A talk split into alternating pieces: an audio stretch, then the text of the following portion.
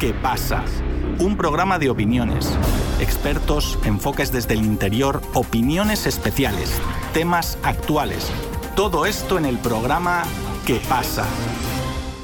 El fiscal general de Venezuela, Tarek William Saab, anunció que se emitió una orden de aprehensión contra Antonio Ledezma por traición a la patria, conspiración, instigación y asociación para delinquir. El exalcalde de Caracas, tras escaparse de su prisión domiciliaria, ejerce desde España la coordinación internacional para 20, el partido de la opositora inhabilitada María Corina Machado. En una entrevista, Ledezma declaró que él y Machado se reunían con militares y organizaban un plan para la desobediencia civil. Ambos opositores ya habían participado en 2014 en un plan para derrocar al gobierno de Nicolás Maduro, llamado La Salida. Ahora el Ministerio Público venezolano deberá pedir la extradición de Ledezma desde España. Nuestro compañero Sebastián Tapia continúa con más detalles desde Buenos Aires, Argentina. Muchas gracias, Víctor. Tarek William Saab, el fiscal general venezolano, informó en rueda de prensa que el Ministerio Público emitió este lunes 21 de agosto una orden de aprehensión contra el exalcalde de Caracas, Antonio Ledesma, por los delitos de traición a la patria, conspiración, instigación y asociación para delinquir. En 2015, tras haber participado en un proceso que intentó derrocar al gobierno de Nicolás Maduro, Ledesma fue detenido y acusado de conspiración. El político opositor aprovechó el beneficio del arresto domiciliario para escaparse hacia España, donde reside actualmente y de donde ejerce la coordinación internacional del Partido 20, liderado por María Corina Machado. Esta facción de la oposición al gobierno promueve la candidatura de Machado en la elección primaria organizada por gran parte de la oposición para tener un candidato único a la presidencia, a pesar de que María Corina Machado está inhabilitada para ejercer cargos públicos desde el 2015 y por 10 años más. En el marco de la promoción de esta candidatura, Antonio Ledesma participó en el programa periodístico Factores de Poder, conducido por la periodista Patricia Poleo, en el que reconoció públicamente que él y Machado se reúnen con militares venezolanos para organizar lo que él llama desobediencia civil, que implica el desconocimiento del gobierno venezolano. La única manera de poder llevar adelante la inscripción de una mujer que está siendo vetada por el régimen es poniendo en marcha la desobediencia civil y se está hablando con militares, y eso es normal, y eso no es conspiración, dijo Ledesma. Más tarde, ante las reacciones a sus declaraciones, Ledesma publicó un video en la red social X explicando que las reuniones con los militares son para que estos se apeguen a la Constitución, como si fuera necesario recordarles continuamente una característica básica de su trabajo. El Ministerio Público rápidamente reaccionó con el pedido de aprehensión y pedirá la extradición a Madrid. Aspiramos que actúen las autoridades de España y que las leyes internacionales se respeten, y que se pueda hacer procesada no solo esta persona, sino quienes lo acompañan dentro y fuera de Venezuela en ese macabro plan, indicó Saab. Conversamos con el politólogo venezolano Walter Ortiz sobre los planes no democráticos de parte de la oposición venezolana para acceder al gobierno. Walter, ¿cómo justifica Ledesma sus encuentros y los de Machado con militares? ¿A qué se refiere con desobediencia civil?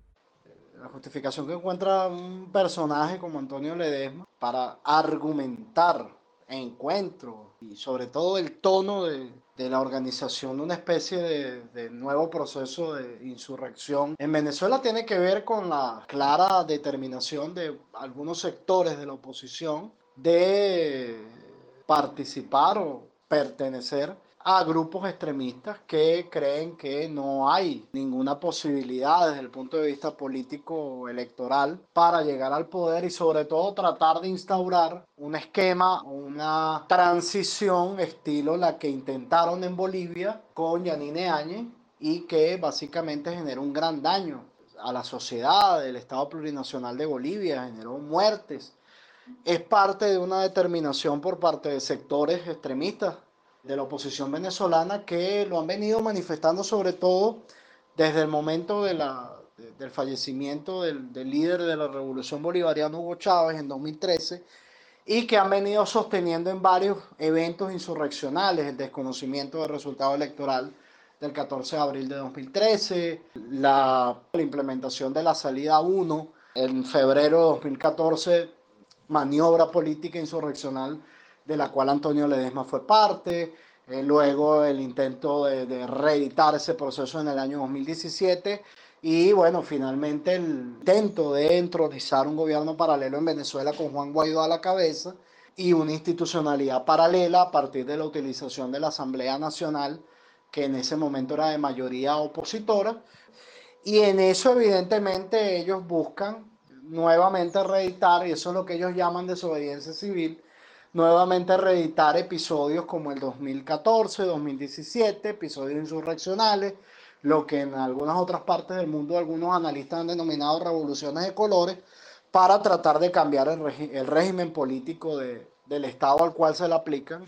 En el caso de Venezuela, para cambiar el régimen político democrático establecido en la Constitución de 1999 para tratar de instaurar otro sistema que básicamente favorezca los intereses estratégicos de los factores que están apoyando a estos actores insurreccionales, los factores internacionales, que están en mucho capitaneados por las diversas administraciones de los Estados Unidos y también de Europa Occidental.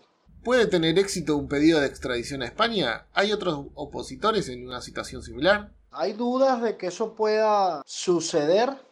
Recordemos que, bueno, más allá de la situación política interna en, España, que es una situación que tiene sus su, su, su condicionantes sui generis, la realidad es que hay algunos casos de situaciones o de solicitudes de extradición del Estado venezolano que no han sido escuchados ni siquiera considerados. En España está o estuvo, no sabemos el estatus territorial de este personaje, que participó en la matanza de un ciudadano. Básicamente este ciudadano llamado Orlando Figuera, le echaron gasolina en el cuerpo y lo prendieron, básicamente murió quemado. Y uno de esos partícipes de ese proceso está en España o estuvo en España y bueno, la solicitud de extradición no ha sido cumplida y todavía estas son las alturas en, las que la familia de ese ciudadano está esperando justicia. Entonces, evidentemente, cuando tenemos este tipo de casos, uno no considera al menos dudas razonables sobre la posibilidad real de que la solicitud de extradición interpuesta por la Fiscalía General de la República en Venezuela sea escuchada y sea cumplida. Porque además es evidente que factores como Antonio Ledesma tienen un peso de respaldo político de parte de otros actores internacionales, incluye España, que también militan en procesos insurreccionales o procesos antidemocráticos para tratar de entronizarse políticamente en América Latina y para tratar también de derrocar gobiernos. Evidentemente, al tener tentáculos en el poder, hay que considerar la posibilidad de que esa petición de extradición no sea aceptada, no sea escuchada, a pesar de la gravedad de las cosas que afirma Ledesma. Esta conspiración abarca solo una fracción de la oposición. ¿Cómo continúa el proceso para la elección de un candidato de unidad? ¿Cómo se ve el escenario electoral para el año que viene? La conspiración sobre todo sigue siendo remanente de algunos sectores extremistas. La oposición está en una situación de división estructural precisamente por este problema, porque hay un sector que ha determinado claramente que la ruta es electoral, que la ruta es democrática, y trata de reconstruir el tejido social, el tejido político, su base social de apoyo, la base social de apoyo de la oposición. Y hay otro sector que sigue perseverante en el hecho que la línea para llegar al poder o para procurar hacer cambios en Venezuela pasa necesariamente por vías violentas, por vías de atajo, por vías insurreccionales, por una intervención militar, por un golpe de Estado, por el intento de magnicidio en contra del, jefe de Estado, etcétera, etcétera, etcétera. Y todo eso lo barnizan bajo la esfera de clichés como desobediencia civil, lucha democrática no violenta, etcétera, etcétera, que es parte de toda la narrativa que internacionalmente hemos visto en torno a las diversas revoluciones de colores. Entonces, evidentemente, esa división estructural que tiene la oposición es un gran problema para ellos y parece que es un problema que no se va a saldar positivamente en el futuro. De hecho, el escenario electoral previo o el escenario previo al, al umbral de los procesos electorales pareciera presentar en el caso de la oposición varios candidatos porque la llamada primaria, la plataforma unitaria, que es un sector de la oposición, no ha calado en la población venezolana. Ellos han hecho un gran esfuerzo por tratar de posicionarla, pero eso no ha tenido gran calado ni dentro de Venezuela ni fuera de ella, porque recordemos que apenas el proceso de inscripción que ellos esperaban que podía ser de 3 millones de personas migrantes, ha terminado y ha concluido con apenas 200 mil inscritos. Y eso evidentemente es un fracaso para el esfuerzo de posicionamiento de ese proceso primario. Entonces, evidentemente eso tiene que ver con una fractura profunda que tiene la oposición que sigue tirando de, evidentemente, procesos que son mutuamente excluyentes. O sea, no puedes estar con un pie en la democracia y otro en los atajos hacia el ejercicio de ella misma. Entonces, evidentemente eso genera un proceso complejo que a su vez se está mezclando con el hecho de que independientemente que pueda haber factores críticos del gobierno nacional o de la revolución bolivariana, no pareciera ser eso un elemento de dispersión o de división estructural de las fuerzas que han apoyado históricamente a la revolución bolivariana, lo que plantea que para el próximo proceso electoral que el que está planteado, el de la presidencia de la República, veamos muchos candidatos por parte de la oposición y un solo candidato por parte de las fuerzas de la Revolución Bolivariana. Entonces eso evidentemente puede tener numéricamente en el escenario electoral venezolano un resultado que pudiera ser favorable para la Revolución Bolivariana. Pero evidentemente eso es parte de procesos que apenas están marchando. Por ejemplo, la división estructural de la oposición se mantiene y se sostiene y no pareciera haber nada, y las afirmaciones de Ledesma lo que hacen es, y de la misma María Corina Machado, lo que hacen es ahondar esa división estructural, no pareciera haber nada que corrija esa situación de división existente dentro de la oposición. Con el establecimiento de la elección primaria en la oposición, pareció que Venezuela se ponía en marcha hacia la normalización política por la vía pacífica. Sin embargo, al parecer, Parte de la oposición todavía continúa pensando en medios no democráticos para acceder al poder.